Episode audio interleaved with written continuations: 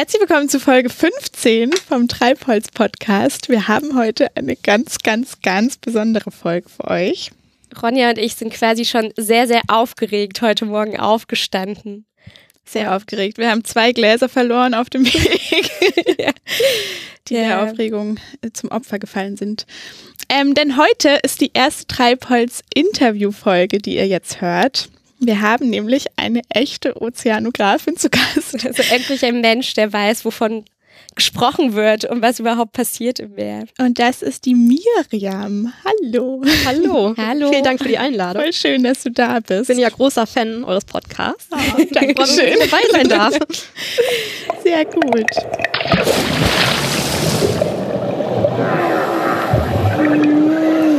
Treibholz, der Ozeanographie-Podcast mit Maxi und Ronja. Ja, wir werden jetzt mal versuchen, heute einige Unklarheiten zu klären. Ähm, aber als erstes interessiert uns natürlich, wie du überhaupt zur Ozeanographie gekommen bist, wie so dein Weg war. Ja, es, es war ganz witzig. Ich habe also immer schon Wasser gemocht. Ich habe schon sehr früh segeln gelernt und war immer gerne Wasser gucken und Wasser, also schwimmen, Wasser anfassen auf dem Wasser. Ähm, wusste aber ganz lange nicht, was ich nach der Schule machen wollte, bis eines Tages meine Mama in dem dicken grünen Buch, wo die ganzen Studiengänge verzeichnet sind, Ozeanographie las und ich dachte, das bin ich. Ozeanografin beschreibt genau, wer ich bin und wer ich sein möchte und ja, dann habe ich, obwohl ich Physik in der Schule abgewählt hatte, ähm, Sehr gut, das gibt auch praktisch ein Physikstudium gemacht, also ein Physik-Vordiplom und dann eben ein Diplom in Ozeanographie, also in physikalischer Meereskunde. Und ja, das, das war mein Traumberuf, das ist immer noch mein Traumberuf. Das ist genau das, was ich machen möchte, über Meer nachzudenken, über Wasser nachzudenken, zu verstehen, wie das funktioniert. Und ja, so oh, bin ich da gelandet. Schön, quasi also auch aus der Liebe zum Meer. Ja, genau. Nur mit Begeisterung. Du bist auch in Hamburg aufgewachsen. Genau, oder? ja. Ah, Deswegen erklärt sich da an. schon die, die, Nähe zum Meer ein bisschen. Ja. Aber trotzdem Physik abgewählt in der Schule. Das finde ich echt gut. Das heißt, dass wir nicht komplett verloren sind in der Physikwelt. Ja. ja, das heißt auch, dass Schule nicht zwingend genau das abbildet, was wirklich Interessen sind. Ne? Mhm. Oder dass äh, Fächer in der Schule vielleicht das auf jeden Fall anders darstellen, was Fachinhalte sind, als was sie nachher im echten Leben sein könnten. Du bist ja vor allem auch in der Wissenschaftskommunikation, richtig? Genau. Was können wir uns da genau drunter vorstellen? Also ich habe ja eine, eine wissenschaftliche Karriere in Anführungszeichen hinter mir oder ich habe die, die klassische wissenschaftliche Ausbildung gemacht mit eben ähm, Diplom, einer Promotion, dann einer wissenschaftlichen Phase nach der Promotion noch, also eine Postdoc-Phase, wie man das nennt, auch im Ausland. Ähm, habe eben geforscht in der Ozeanographie und habe auch veröffentlicht in dem Bereich. Habe aber auch dann angefangen, sehr viel zu unterrichten während meiner Postdoc-Phase in Norwegen und ah. habe dann auch viel Veranstaltungen gemacht für die breite Öffentlichkeit, um einfach unsere Forschungsthemen der Bevölkerung nahezubringen. Und das ist eigentlich genau das, was man als Wissenschaftskommunikator tut oder worauf ich jetzt meinen Schwerpunkt auch gelegt habe, dass ich gerne über Ozeanographie rede, über Ozeanographie schreibe, im engen Kontakt mit den Leuten, die die Forschung noch machen, die aber gar nicht zwingend die Zeit haben, selber damit mit, äh, mit anderen Leuten darüber zu reden. Und dass ich sozusagen auf der einen Seite auf dem aktuellen Forschungsstand bin, auf der anderen Seite aber versuche, das zu kommunizieren über verschiedenste Medien. Also ich selber mache viel online über Bloggen oder Instagram oder Twitter oder mhm. solche Medien, aber auch viel über Vorträge oder alles Mögliche. Es ist mein erster Podcast jetzt mit euch. aber also das sind Sachen, die ich jetzt mache als Wissenschaftskommunikatorin und ich unterstütze auch Wissenschaftler dabei, ähm, sie selber vorzubereiten auf solche Situationen, mit ihnen zu überlegen, wie sie ihre Botschaften runterbrechen können, auf eine Art, dass sie interessant sein könnten für Leute, die eben nicht Ozeanographie studiert haben, soll es ja geben in der Welt. Und äh, ja, das ist das, was ich jetzt tue. Voll gut. Da, also das spielt uns das genau perfekt. Genau ja, runterbrechen ist, glaube ich, auch ein ganz gutes Stichwort. Und zwar haben wir in der letzten Folge über den Golfstrom gesprochen und da sind noch einige Fragen offen. Und zwar in der letzten Folge tatsächlich eine Frage war, kann man den Golfstrom als einen Kreislauf bezeichnen? Den Golfstrom selbst nicht. Der Golfstrom ist Teil eines Kreislaufs, würde ich sagen. Also man hat ja dieses Bild des globalen Förderbandes, da habt ihr ja auch schon drüber gesprochen oder werden wir vielleicht auch gleich noch mehr drüber sprechen, Ja. Mhm. dass es eben Meeresströmungen gibt, einzelne Strömungen über alle Ozeane der ganzen Welt, die sich aber zusammensetzen, letztendlich zu nicht einer durchgehenden Strömung im Sinne von wirklich echt einem Förderband, wo man auf der einen Seite was drauf tut und dann kommt es irgendwie nach ein paar Jahren wieder rum, aber ähm, die schon in gewisser Weise miteinander verbunden sind, sodass man sich schon vorstellen könnte, dass es auf jeden Fall einige Wasserteilchen gibt, die wirklich einmal den kompletten Kreislauf um die ganze Welt durchlaufen. Und da ist eben der Golfstrom ein Teil davon. Ja, wir hatten in der letzten Folge auch kurz über Wirbel, oder kurz oder ein bisschen länger über Wirbel gesprochen. Mhm. Ähm, und da hatte ich auch den Eindruck, dass der Golfstrom so ein Teil von einem großen Wirbel ist. Ist das halbwegs richtig? Ja. Es gibt, den, es gibt Subtropenwirbel in allen Ozeanen, Ja, genau. jeweils einen nördlich, einen südlich der Tropen. Ja. Deswegen Subtropenwirbel. Mhm. Und ähm, ja, im nördlichen Atlantik gibt es eben diesen einen Wirbel, der wirklich um den subtropischen nördlichen Atlantik rumläuft. Und da ist auf der westlichen Seite der, der Golfstrom die Strömung, die Wasser nach Norden bringt. Sehr gut. Ja. Dann habe ich das sogar richtig verstanden. Stimmt. Cool. Krass, dann sind wir jetzt eigentlich auch schon bei einer anderen wichtigen Frage, die wir uns gestellt haben. Und zwar, wenn der Golfstrom das Wasser Richtung Norden befördert, also das geschieht ja dann quasi parallel zur Küste Mhm. Nordamerikas bis nach Kanada. Mhm. Und dann habe ich gelesen, und zwar ist ja der Name Golfstrom ziemlich irreführend, weil sich das darauf bezieht, dass er das Wasser vom äh, Golf von Mexiko. Hin, also dass da das meiste fließt. Wasser einfach herkommt, ja. Mhm. Und ähm, aber das stimmt ja gar nicht, sondern ich habe gelesen und ich konnte aber, also mir wurde nicht erklärt, warum. Der wichtige Teil des Golfstroms ist der Part, der von Nordamerika nach Kanada quasi fließt. Stimmt das oder kann man das so sagen? Es kommt, also kann man so sagen. Die Frage ist, worauf man das bezieht. Also was äh, ähm, das Kriterium ist dafür, dass es der wichtige Teil ist. Mhm. Also ich glaube, du willst wahrscheinlich darauf hinaus, dass das der Teil ist, der den Wärmetransport macht für nach Europa, der also uns die relativ warmen Winter gibt im Vergleich zu Kanada auf der gleichen Breite. Ja, ich oder? wusste ehrlich gesagt gar nicht, worauf ich damit Ja, okay. Ich hätte dich jetzt gefragt, was das nächste Kriterium, also was das Kriterium dann wäre, um zu sagen, das ist ein wichtiger Teil des Golfstroms.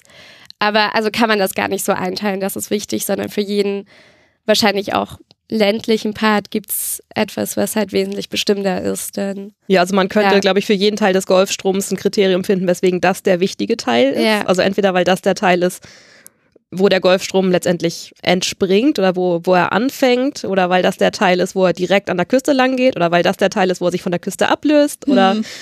ähm, je nachdem, was einem wichtig ist, kann man, glaube ich, jeden Teil als den wichtigsten Teil bezeichnen. okay. Also und dann wäre das bei dem nördlichen Teil, also der das Wasser in den Norden äh, hinauf befördert quasi, ähm, wäre dann für die Wärmeströmungen um Europa wichtig. Genau, also wenn man sich Temperaturkarten anguckt von der Nordhalbkugel, dann sieht man ja, dass Europa deutlich viel wärmer ist als Nordamerika auf einer vergleichbaren Breite. Mhm. Mhm. Und das liegt ja darum, so? also das ist so, äh, ja, können wir gucken, ob wir noch ein, ein Bild finden, auch für irgendwie euren Blog oder so, um das auch nochmal zu zeigen. Ja. Ähm, das ist aber auf jeden Fall so. Und das liegt daran, dass eben mit dem Golfstrom warmes Wasser transportiert wird nach Norden und der Golfstrom eben sich an einer bestimmten Breite ablöst von der Küste von Nordamerika und quer über den Atlantik rüber geht nach Europa, das warme Wasser mitbringt und damit sozusagen die Heizung, in Anführungszeichen, in Anführungszeichen kann man ja nicht sehen, wenn ich mit den Fingern mache, deswegen sage ich nochmal in Anführungszeichen, ähm, die Heizung Europas ist.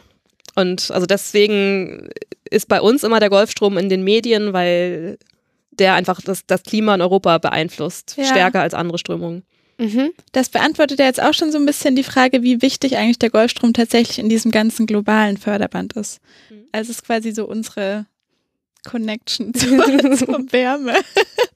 Weil wir haben uns, wir haben uns ja immer so dran langgehangelt, dass wir irgendwann mal thematisch beim Golfstrom landen wollen. Mhm. Und dann waren wir letzte Folge da und ich hatte so das Gefühl bei der Recherche, dass so innerhalb des großen globalen Förderbands, dass der Golfstrom dann trotzdem nur so ein ganz kleiner Teil ist. Also inwiefern ist der Golfstrom tatsächlich jetzt mehr oder weniger ausschlaggebend für diese ganze globale Strömungsgeschichte? Also der Golfstrom ist schon wichtig dabei. Also zum, zum einen natürlich für Europa durch die, den Wärmetransport, zum anderen aber auch, weil salziges Wasser aus eben den Tropen und den Subtropen damit nach Norden transportiert wird. Ihr habt ja auch darüber gesprochen, dass der Salzgehalt des Wassers wichtig ist für die Dichte. Mhm. Wenn man dieses salzige Wasser jetzt also irgendwo im Nordatlantik hat und abkühlt, dann kann man damit eine deutlich größere Dichte erreichen als wenn man entsprechend Süßwasser abkühlen würde. Weil Süßwasser würde irgendwann frieren. Mhm. Dann hätte man eine Eisfläche, dann kann man weiter kühlen von oben, aber der, die Eisfläche isoliert. Ja. Man hat also, es ist viel schwieriger, Tiefenwasser zu bilden. Mhm. Weil man eben durch dieses Eis durchkühlen müsste und dann friert das nach unten und also, ne? Äh, Tiefenwasser ist kaltes Wasser, das unten ist? Genau, also mit einer hohen Dichte. Ah ja. Und das würden wir eben bekommen, indem wir Salzwasser kühlen. Was passiert? mit den Ausläufern des, mhm. des Golfstroms, die eben Salzwasser in, in die Nordic Seas heißen die auf Englisch, ich weiß nicht genau, wie die auf Deutsch heißen, ins Nordmeer bringen. Okay. okay. Das ist ja dann auch der Prozess, wenn dann quasi, weiß ich nicht, ich habe, glaube ich, letzte Woche hatten wir es davor, dass es in Grönland äh, Wassermassen sind, die abkühlen und äh, absinken. Mhm, genau. Und beziehungsweise auch so einfach im Nordatlantik, aber wahrscheinlich, ja, Genau. Und wenn das Wasser dann äh, absinkt, wird es ja schon in den äh, Süden, kommt es ja dann im, beim Südpolarmeer äh, wieder raus. Ist das mhm. richtig? Ja, es ist richtig. Es, also ein, ein, Teil davon kommt im, im, Südpolarmeer wieder raus. Also erstmal der, der wichtige Punkt ist, äh, ist im Nordatlantik sinkt es ab, sinkt auf den Meeresboden mehr mhm. oder weniger. Mhm. Also zum Teil bis ganz auf den Grund, zum Teil auch nicht bis ganz auf den Grund, sondern nur bis irgendwie mittlere Tiefen. Und da strömt es dann zurück nach Süden. Und wo es dann genau wieder hochkommt, das ist dann nicht irgendwo ein Ort, wo dann auf einmal eine Strömung wieder an die Oberfläche kommt, mhm. sondern das passiert durch verschiedenste Vermischungsprozesse, da sprechen wir ja vielleicht in dieser Folge oder in der nächsten Folge nochmal ja. drüber, was das genau dann ist. Aber das passiert über eine, große äh, Ozeanregion verteilt, dass es wieder nach oben kommt. Okay. Also das wird in, in so Grafiken oftmals dargestellt, es geht, es geht irgendwie der rote Pfeil, der nach Norden geht mit dem warmen Wasser und dann der blaue Pfeil, der wieder nach Süden geht und irgendwo kommt der dann wieder direkt nach oben. Ganz so einfach ist es nicht. Also der, dieser, diese Verbindung nach oben ist nicht weder sehr stark lokalisiert noch bis jetzt sehr gut verstanden. Ja, aber kann ich mir gerade sehr gut vorstellen. Aber es muss irgendwo wieder nach oben kommen, ja. weil wir können ja nicht unbegrenzt nach unten tun und irgendwann läuft der Ozean über. Ne? Also mhm. irgendwann muss es wieder nach oben kommen, damit es einfach ein geschlossenes System ist. Also wir hatten dazu, glaube ich, bei dieser Süd, als wir über den Südpolarmeer, äh, über das Südpolarmeer gesprochen haben, ja auch schon darüber gesprochen, wie zum Beispiel der Westwinddrift, glaube ich, vor allen Dingen dafür zuständig ist, dass sich das Meer ähm, bei der äh, Antarktis quasi dann äh, spaltet und dadurch das Wasser wieder nach oben steigen kann. Genau. Das hängt dann auch damit mhm. zusammen. Und wir haben uns aber noch gefragt, wie sind die, oder ist das der Teil, den man nicht ganz verstehen kann, wie sind die Prozesse, dass dieses Wasser, dieses abgekühlte Wasser ähm, sich nicht irgendwie wieder ausgleicht und gleich nach oben steigt, sondern dass es quasi diesen Weg nach unten, also in Richtung Süden nimmt. Also generell ist, glaube ich, die Frage, die ich mir öfter gestellt habe, so wie entscheidet sich überhaupt, in welche Richtung Wasser fließt? Also ist schon, ist schon ja. klar, dass da bestimmte Faktoren irgendwie Einfluss nehmen, aber zum Beispiel auch, wenn man sagt, dass der Wind ja so ein Einflussfaktor ist, warum zum Beispiel ändert sich die Strömungsrichtung des globalen Förderbands jetzt nicht zum Beispiel, wenn sich die Windrichtung an der Stelle ändert? Ja, das ist eine sehr gute Frage. Also das Problem in der Ozeanographie ist, dass einfach unheimlich viele Prozesse gleichzeitig passieren. Mhm. Ja. Also wir haben fast haben wir gemerkt. fast immer ist irgendwo Wind, der irgendwas antreibt oder in irgendeine Richtung eine Strömung verursachen möchte. Fast immer gibt es irgendwie dichte Unterschiede, die auch eine Strömung hervorrufen wollen, einfach um einen Ausgleich herzustellen. Also wenn man mhm. auf, auf der gleichen horizontalen Ebene dichtes neben nicht so dichtem Wasser hat, dann versucht das dichte Wasser unter das nicht so dichte Wasser zu kommen. Das ist natürlich ein Antrieb für Strömungen. Es kann sein, dass das in die gleiche Richtung wirkt wie der Wind. Es kann aber auch sein, dass es in die andere Richtung wirkt als der Wind. Darf ich noch mal kurz einhaken? Mhm. Du hast gerade gesagt, das dichte Wasser versucht unter das weniger dichte Wasser zu kommen. Ja. Ist das generell so ein Gesetz? Also, dass dichtes Wasser immer in Richtung weniger, dass Wassermassen mit höherer Dichte immer Richtung weniger Dichte wollen oder sowas? Ja, das, äh, ja, das Gesetz dabei ist mehr, dass also je dichter, desto weiter nach unten möchte was. Durch die Schwere. so, genau. Klar. Und ja. Stimmt. Dementsprechend, wenn das dichte Wasser nach unten ah, will, dann muss das weniger dann, dichte ja. Wasser oben drüber, damit dann nicht irgendwo das Loch entsteht, wo das dichte Wasser abgesunken Verstehe. ist. Verstehe. Das war das, was ich damit meinte. Ja, das ergibt Sinn. Ah ja. Also das, die, die dichte Folge ist schon ein Weilchen her. Aber da ist eben das, das Problem, also dass die Dichte eigentlich vor allen Dingen einen vertikalen Austausch hervor, Dichtunterschiede mhm. einen vertikalen Austausch hervorrufen. Aber dadurch, dass dann eben nicht irgendwo ein Loch entstehen kann, wenn dichtes Wasser abgesunken ist, gibt es dann auch einen horizontalen Austausch, weil das weniger dichte Wasser natürlich nachströmen muss, da wo das dichte Wasser weg ist. Macht das ah, Sinn? Ah, ja, das macht Sinn. Stimmt, ja, das wäre dann auch wieder Teil der Ausgleichsströmung oder ist das genau. wieder was komplett? Ah, okay, gut. Aber das kann natürlich dann sein, dass das, diese Ausgleichsströmung in die gleiche Richtung wirkt, wie auch der Wind was antreiben würde, also sich das gegenseitig verstärkt. Es kann aber auch sein, dass es in verschiedene Richtungen läuft. Ja. Und dann ist eben die Frage, welcher Einfluss ist gerade stärker? Ist der Wind gerade stärker? Ist die, sind die Dichteunterschiede gerade stärker? Spielen sonst noch irgendwelche Sachen eine Rolle?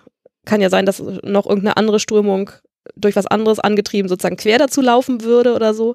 Und das ist dann wirklich immer eigentlich die Fragestellung, die man als Ozeanograf lösen muss oder als Ozeanografin. Also welcher der Prozesse ist jetzt derjenige, der bestimmt, wie sich das Wasser bewegt? Und das ändert sich ständig oder kann man jetzt sagen, dass an bestimmten Stellen des globalen Förderbands bestimmte Faktoren stärker wirken als andere, irgendwie geografisch bedingt? Hm, das kommt darauf an, auf welcher Zeitskala man sich das anguckt. Oh oh. Also wenn man über Klima redet oder also wenn man sich anguckt, äh, Strömungen, wie sie auf Karten dargestellt sind, dann ändert sich das eigentlich praktisch nicht, weil man dann so einen allgemeinen Mittelzustand darstellt. Mhm. Kann man dann sorry, so nochmal erst zwischen, wenn man das jetzt nicht aufs globale Förderband bezieht, sondern zum Beispiel auf den Golfstrom, könnte man jetzt sagen, okay, der Passatwind ist die entscheidende Kraft, die das äh, Wasser von Ost nach West bringt, oder? Mhm. Ähm, sprich, in dieser, bei diesem Strömungsverlauf wäre dann der Wind die entscheidende Kraft oder gibt's, oder kann man das dann doch nicht mehr so sagen, dass da vor allen Dingen das stattfindet? Mhm. Also für den Golfstrom gibt es Studien, dass der Golfstrom selber ungefähr zur Hälfte durch den Wind angetrieben ist und ungefähr zur anderen Hälfte durch dichte Unterschiede im Nordatlantik. Also dass äh, der Wind äh, ja nach Norden drückt in gewisser Weise, also mhm. diese Zirkulation in, in diesem Subtropenwirbel, über den wir anfangs gesprochen mhm. hatten, äh, antreibt. Und dass die andere Hälfte aber dadurch entsteht, dass eben im Nordatlantik Tiefenwasser absinkt und das sozusagen einen Sog hat auf den Golfstrom, der sozusagen wieder auffüllen muss, da wo was abgesunken ist. Ah, okay. ah stimmt, das ist die Sogwirkung, von der haben wir letzte Woche auch gesprochen. Haben wir? Diese, mhm. oh. Die, also die hat auch wieder was mit diesem, mit dem kalten Wasser, was absinkt zu genau. tun. Und dass dadurch dann wieder. Hm. Okay, aber können wir trotzdem das mit der Zeitskala nochmal gucken? Ach, Entschuldigung, ja. Genau, also ist euch der Unterschied zwischen Wetter und Klima klar so? Also Klima als das allgemein gemittelte, was man über, über mehrere Jahre, über mehrere Jahrzehnte im Mittel sieht und mhm. Wetter das, was man sieht, heute regnet es, morgen ist windig. Okay, ja, jetzt sowas. schon. genau, und das gleiche haben wir beim Ozean ja auch. Also im Ozean haben wir über Jahre und Jahrzehnte gemittelt die Strömung, die man auf den Karten sieht, wo man ganz klar sieht, der Golfstrom verläuft so und so. Oder das globale Förderband macht irgendwie solche Sachen. Und dann haben wir aber natürlich, wenn man an einem Tag hingeht und misst, was die Situation ist, nicht zwingend genau das gleiche Bild an dem Tag, mhm. sondern vielleicht ist das ein besonders windiger Tag, da ist dann vielleicht die Strömung stärker oder ist ein bisschen verschoben.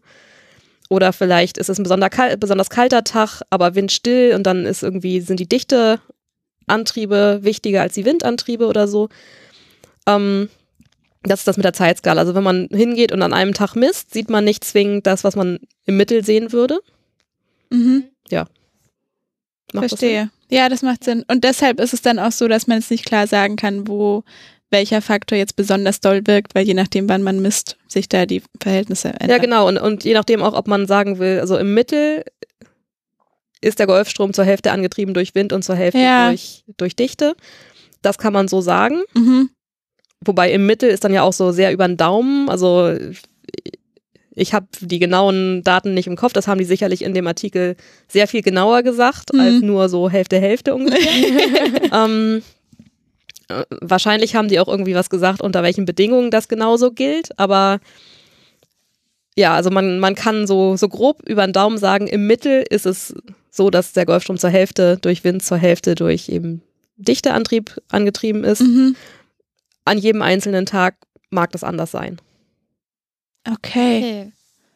Aber und das Ziel, wenn man dann solche Messungen macht, ist dann ra irgendwelche Sonderfälle rauszufiltern oder das Mittel noch genauer bestimmen zu können. Also momentan geht es noch darum, also Ozeanographie ist ja eine relativ junge Wissenschaft. Mhm. Ähm, also jung im Sinne von so die ersten ozeanografischen Messungen sind so 1890 rum passiert, so mit, Mhm. mit Nansen, der sich hat einfrieren lassen mit der Fram in der Arktis und so. Auch sehr spannendes Thema für eine zukünftige Folge mal. ähm, aber also das heißt, es gibt noch gar nicht so lange ozeanografische Messungen, es gibt auch gar nicht so viele. Das heißt, im Moment ist, sind Ozeanographen noch glücklich darüber, überhaupt rauszufinden, wie genau der mittlere Zustand ist. Dann haben wir aber Mhm. jetzt natürlich das Problem, dass wir einen Klimawandel haben, der auch die Ozeanströmungen beeinflusst. Das heißt, wir wissen im Moment auch gar nicht, messen wir noch das Mittel, wie es war, bevor Klimawandel angefangen hat, oder messen wir schon ein System, was sich verändert, beeinflusst durch den Klimawandel. Ah. Und das kann natürlich sein, dass wir jetzt jedes Mal, wenn man hingeht und an der gleichen Stelle misst, man ein Signal misst, was schon ein kleines Stückchen vom Mittel verschoben ist, von dem Mittel über die letzten 100 Jahre oder so, Mhm. ähm, weil sich einfach das Klima geändert hat. Damit hat sich geändert, in welchen Regionen es regnet oder in welchen Regionen viel verdunstet. Damit hat sich Salzgehalt verändert. Damit hat, über Salzgehalt hat sich Dichte verändert. Damit haben sich Strömungen verändert. Außerdem haben sich Windfelder ver verändert. Also das ist genau der Punkt, äh, wo die Ozeanographie gerade dran ist, rauszufinden, was war sozusagen das ungestörte Mittel Ja. und wie verändert es sich jetzt? Und zwar nicht auf einer Zeitskala von, wie verändert sich's heute im Vergleich zu morgen, Mhm. sondern wie verändert sich das über Jahre und Jahrzehnte. Wow, ich sehe schon, wir müssen auch mal so eine Klimafolge machen. Voll. Ja. Und auch Messungen im Allgemeinen. irgendwie Ja. ist so. Sehr aufregendes Thema. Ja. Stimmt, jetzt, wo ich so drüber nachdenke, war das auch so unsere Vision, dass wir irgendwann mal auch auf so Forschungsschiffen sein können und dann so ein bisschen. Und dann Bisschen so messen. reinhalten. Und dann schreiben wir das in unsere Notizbücher. Ja, Ja. da haben wir noch Großes vor uns. Ähnlich groß ist auch die nächste Frage vermutlich. Wir haben jetzt schon einige Male versucht, ähm, kurz und knackig die Corioliskraft zu erklären. Kannst du das vielleicht besser als wir? Oder das wäre cool. Also das Wichtigste bei der Corioliskraft ist, eigentlich ist es, die existiert gar nicht, es ist eine Scheinkraft. Oh, na toll. Die Corioliskraft sehen wir nur, weil wir auf der Erde sind, die rotiert. Mhm. Wenn wir aus dem Weltraum auf die Erde gucken würden und Bewegung auf der Erde beschreiben würden, würden wir die Corioliskraft nicht sehen. Oh. Die einfachste Art, sich das vorzustellen, ist, äh, wenn ihr irgendwo auf dem Äquator sitzt und typischerweise wird gesagt, eine Kanonenkugel nach Norden schießt. ähm, während diese Kanonenkugel fliegt nach Norden, dreht sich die Erde darunter ja weiter. Hm. Das heißt, obwohl die Kanonenkugel eigentlich eine sehr, sehr gerade, also eine, eine komplett gerade Bahn macht, was ihr auch sehen würdet, wenn ihr von außerhalb der Erde auf die Erde guckt, Mhm. wirkt es auf der Erde so, als würde die Kugel abgelenkt werden. Weil die Erde sich drunter weggedreht hat. Das ist der Trick mit der Corioliskraft. Also die Corioliskraft braucht man nur, wenn man sozusagen auf der Erde sitzt und versucht, auf der Erde Bewegungen zu erklären, die eigentlich dadurch hervorgerufen sind, dass die Erde sich bewegt. Mhm. Also es ist nicht eine Kraft im physikalischen Sinne, sondern es ist eine Scheinkraft. Ach, das heißt, Okay, das heißt, dass die Strömungen gar nicht, dass sie gar nicht aktiv abgelenkt werden, sondern dass sich einfach die Erde wegdreht? Ja. Na, das hätten wir ja auch echt einfacher haben können. Also, naja, also ich meine, das, das Problem ist, man muss es natürlich, äh, man hat ja normalerweise alle Beschreibungen von Strömungen bezogen auf das Referenzsystem Erde. Das heißt, wenn man Strömungen beschreibt, muss man schon mit beschreiben, dass sie unter Einfluss dieser Scheinkraft sich verdrehen sozusagen. Ja. mhm. Ähm, also es ist schon physik physikalisch schon irgendwie ein, ein großes, komplexes Ding und ein bisschen nervig zu verstehen und ein bisschen sperrig so. Ähm, aber das, das Wesentliche ist eben, es liegt daran, dass wir uns mit der Erde mitdrehen und dass wir, weil wir zu faul sind, immer mitzubeschreiben, die Erde dreht sich. Ja. Wir versuchen alles so zu erklären, als wäre die Erde still. Und dann muss man eben bei großräumigen Bewegungen wie Strömungen mit einberechnen, dass die Erde halt nicht still ist, sondern Ja. sich dreht. Aber das heißt, im Prinzip kann die Corioliskraft keine, weil wir uns gefragt haben, ob sie verschiedene Kräfte irgendwie, ob sie an einer Stelle stärker wirkt als an anderen, aber dann wirkt sie nicht tatsächlich stärker an irgendeiner Stelle oder Ja, doch, weil je nachdem, wo man ist, sich die Erde natürlich im Verhältnis schneller oder weniger schnell dreht. mhm, also Und je nachdem auch, wie schnell sich etwas bewegt auf der Erde, ist der Einfluss der Corioliskraft größer oder beziehungsweise muss man die, die Ah. Erddrehung stärker mit mitdenken oder nicht. Das heißt, wenn wir jetzt uns die Eckmann-Spirale nochmal angucken, Mhm. da ist es ja auch so, dass Schicht für Schicht das Wasser so ein bisschen Mhm. langsamer wird, Ja. oder? also durch die reibenden Schichten. Ja. Genau. Aber zählt dann mehr, dass das Wasser jetzt näher an der Erde dran ist, weil es tiefer ist, oder dass es langsamer ist und dadurch. Dass es langsamer ist und deswegen der Einfluss der Corioliskraft nicht mehr so sehr Ha, groß Ah, ist. also ist es doch, wenn sie langsamer, also wenn das Wasser unten langsamer wird durch die Reibung, wirkt die Corioliskraft nicht mehr so stark. stark. Genau. Also sie Ah. wirkt noch genauso stark, aber ihr Einfluss ist nicht mehr so groß, Ja. weil sich das Ding, das Wasser nicht mehr so schnell bewegt. Okay. das, das muss ich Okay, gerade erst mal ein aber- bisschen setzen.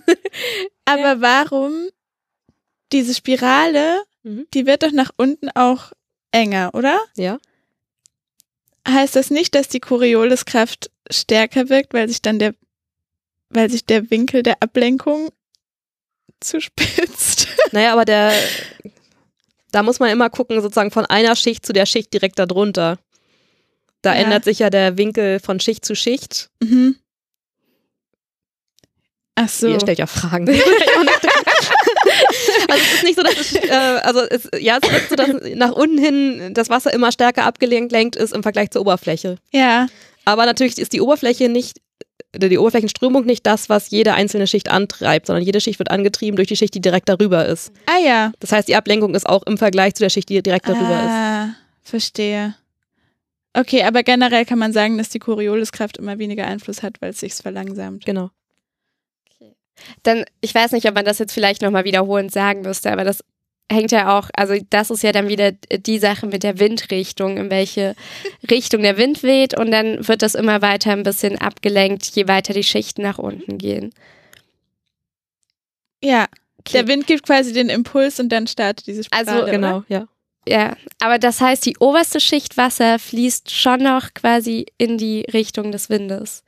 Nee, das Na, dann die ist auch schon wieder die 15 Grad Choreo- oder irgendwas abgelenkt äh, im Vergleich zur Ja, Windrichtung. und das ist dann die Chori. Nee, das ist Ja, nicht. doch, weil das sich ist die dann Erde Corioliskraft. dreht während des. Okay, Ja. gut. Ja, Krass. Da haben wir das doch Perfekt. Ich ich zusammengefasst. ersten Mal das Gefühl, dass ich so richtig was verstanden habe. Ich glaube, wir werden uns deine Erklärung auch selber im Nachhinein noch ein paar Mal anhören. So, ah ja, Wir haben ja genau. schon gesagt, ihr könnt sie dann nochmal langsam abspielen und immer zerschnibbeln und sagen, eigentlich meinte sie damit. Ja, mal gucken. Und dann bringen wir wieder Verwirrung rein und unsere falschen Erkenntnisse. Aber dann können wir dich nochmal einladen. Es, eine, es wird nie aufhören. Kann man denn eigentlich sagen, ähm, weil der Begriff, über den wir eigentlich in dem Zusammenhang immer gestoßen sind, ist thermohaline Zirkulation. Ist das ein Synonym zum globalen Förderband? Oder passiert das globale Förderband innerhalb der thermohalinen Zirkulation oder umgekehrt? Oder? Also es wird oft synonym verwendet. Mhm. Es ist aber nicht, streng genommen sind das keine Synonyme. Also globales Förderband beschreibt einfach, dass es dieses Strömungssystem gibt, was wirklich einmal durch alle Ozeane durchgeht.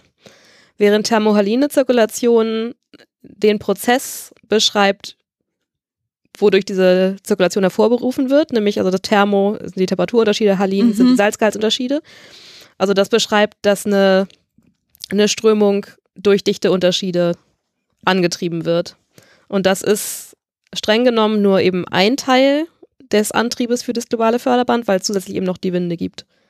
Aber es wird populärwissenschaftlich meistens synonym verwendet. Okay. Und die thermohaline Zirkulation ist ja dann, ich muss jetzt schon wieder drauf zurückkommen, wieder das, was im Norden passiert, wenn das kalte Wasser zum Beispiel absinkt. Genau.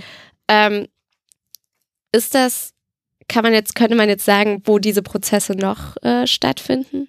Außer dass sie wahrscheinlich ständig stattfinden, weil immer irgendwo so ein Ausgleich statt, also Immer dieser Ausgleich wäre jetzt auch mein Tipp gewesen.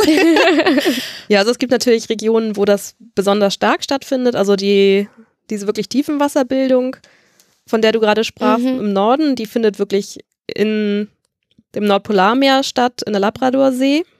Zu ein, in, einigen, in einigen Jahren, nicht in jedem Jahr, aber in, in einigen Wintern. Ähm, und dann gibt es im Südpolarmeer auch Regionen, wo sowas ähnliches stattfindet. Und das sind die Regionen, wo eben, wenn man wieder auf, auf Klimaskala sich das anguckt, wo das typischerweise stattfindet. Es kann auch immer mal Situationen geben, wo das woanders auch stattfindet. Da hat es dann aber eben im Mittel keinen großen Einfluss, weil es entweder nicht oft genug stattfindet oder wenn es stattfindet, nicht äh, genug Tiefenwasser bildet oder es einfach eben nicht, nicht stattfindet, weil da irgendwelche anderen Prozesse ablaufen. Mhm. So. Und thermohaline Zirkulation ist dann, ist es dann sowohl absinkendes kaltes Wasser als auch aufsteigendes warmes Wasser oder? Mhm. Ja. Ja. Das ist der Prozess. Das wäre dann, Eigentlich Der ein Kreis- ganz guter Cliffhanger zur Vermischung, Ja. oder? ja. Theoretisch. oder? ja. Dann wollen wir dich eine kleine Sache noch fragen. Ja. Gibt es zufällig ein Tier, das du besonders gern hast? Das habe ich befürchtet, dass ihr das fragt. Ich bin ja nur physikalische. Oder? Aber was ich total spannend finde, und ich jetzt setze jetzt irgendwelche Gerüchte in die Welt, die ihr vielleicht nochmal fakt checken müsstet. Ja, das ist unser Ähm, Spezialgebiet. Ich mag ja Seeigel gerne. Ich habe ja hier auch ne, meinen Seeigel-Anhänger. Ah. Und ich habe irgendwann mal gelesen, ich habe aber es aber nicht überprüft, ob es stimmt, dass Seeigel und Seesterne, und meinen Seestern könnt ihr nicht sehen, weil er unter diesen großen Kopfhörern sitzt, mein Ohrring, dass die einfach äh, in der Evolution irgendwo sehr nah miteinander verwandt sind. Seesterne haben ja auch diese fünf Segmente. Mhm. Mhm. Und ich habe mal gelesen, dass es einfach sozusagen entweder Seesterne, Seeigel sind, die so auseinandergeklappt sind. Oder andersrum, aber auf jeden Fall, dass die miteinander zusammenhängen. Und das fand ich immer irgendwie faszinierend, weil Seeigel ja eigentlich, Ach, das ist ein Seeigel einfach nur zusammengeklappter Seestern. also ich meine, es ist, es ist jetzt sehr vereinfacht ausgedrückt und das sind wahrscheinlich Millionen von Jahre Evolution dazwischen und vielleicht äh, schlagen auch alle Biologen die Hände über den Kopf zusammen, sie das hören.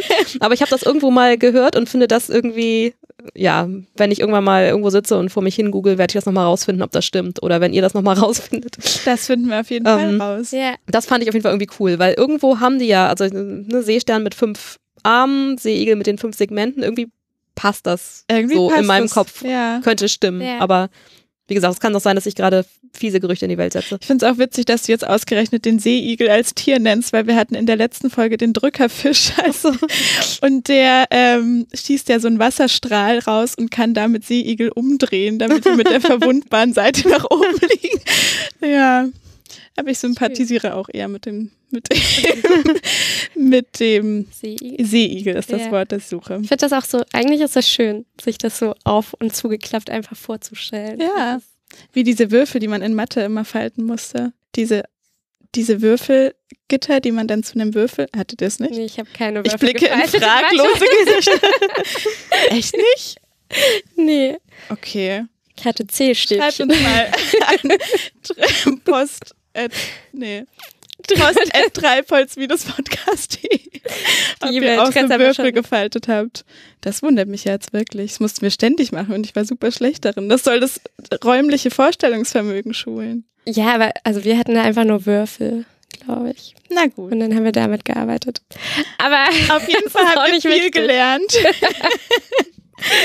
Vielen Dank, dass du uns so viele Fragen beantwortet hast. Ja, vielen Dank, dass hier Ähm, sein es darf. sind noch einige übrig. Ja. Also, wir freuen uns, dich vielleicht in der nächsten Folge wieder zu hören. Ja, immer wieder gerne.